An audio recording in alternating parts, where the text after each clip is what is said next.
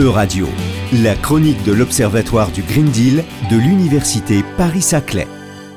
Pour nous parler aujourd'hui du Green Deal, les étudiants Thomas Dana et Antoine Penaud de l'Université Paris-Saclay, où se situe l'Observatoire du Green Deal, vont venir nous expliquer une réglementation.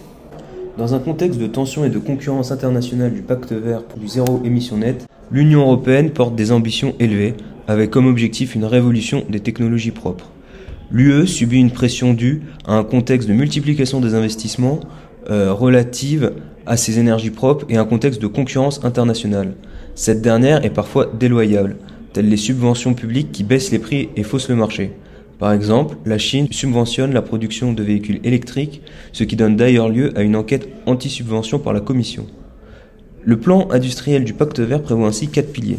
Le premier est un environnement réglementaire prévisible et simplifié à travers trois initiatives, règlement pour une industrie à zéro émission nette que nous allons développer, législation sur les matières premières et réforme de l'organisation du marché de l'électricité. Le second pilier est un accès plus rapide au financement, le troisième est une amélioration des compétences et le quatrième et dernier est relatif aux échanges commerciaux ouverts pour des chaînes d'approvisionnement résilientes. Pour concrétiser la stratégie, un règlement est en cours de débat pour une stratégie zéro net.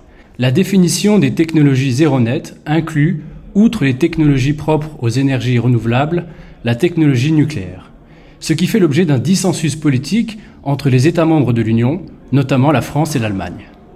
L'inclusion est néanmoins restrictive et limitée, restrictive dès lors que seules sont prises en compte les technologies nucléaires dans lesquelles le cycle du combustible génère un minimum de déchets, limitée car la proposition distingue les technologies propres et les technologies stratégiques propres, lesquelles ne comprennent pas le nucléaire, l'excluant de l'ambition de 40% de technologies zéro net d'ici 2030.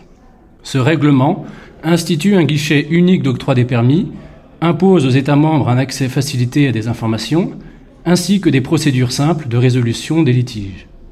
Il réaffirme les dispositions des articles 6 et 7 de la Convention d'Aarhus sur la participation du public en matière environnementale. L'accélération des procédures soulève des craintes chez certains États membres, comme l'Irlande, que le ministre de l'Emploi Dara Kalari a jugé extrêmement difficile à respecter.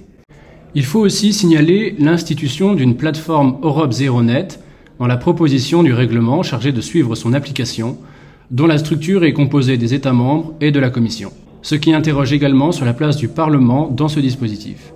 Certes, il est invité à assister en qualité d'observateur à ces réunions. La proposition par des députés européens d'un amendement obligeant la plateforme de faire un rapport annuel au Parlement européen de sa mission témoigne des équilibres à l'œuvre au sein de la proposition de la Commission.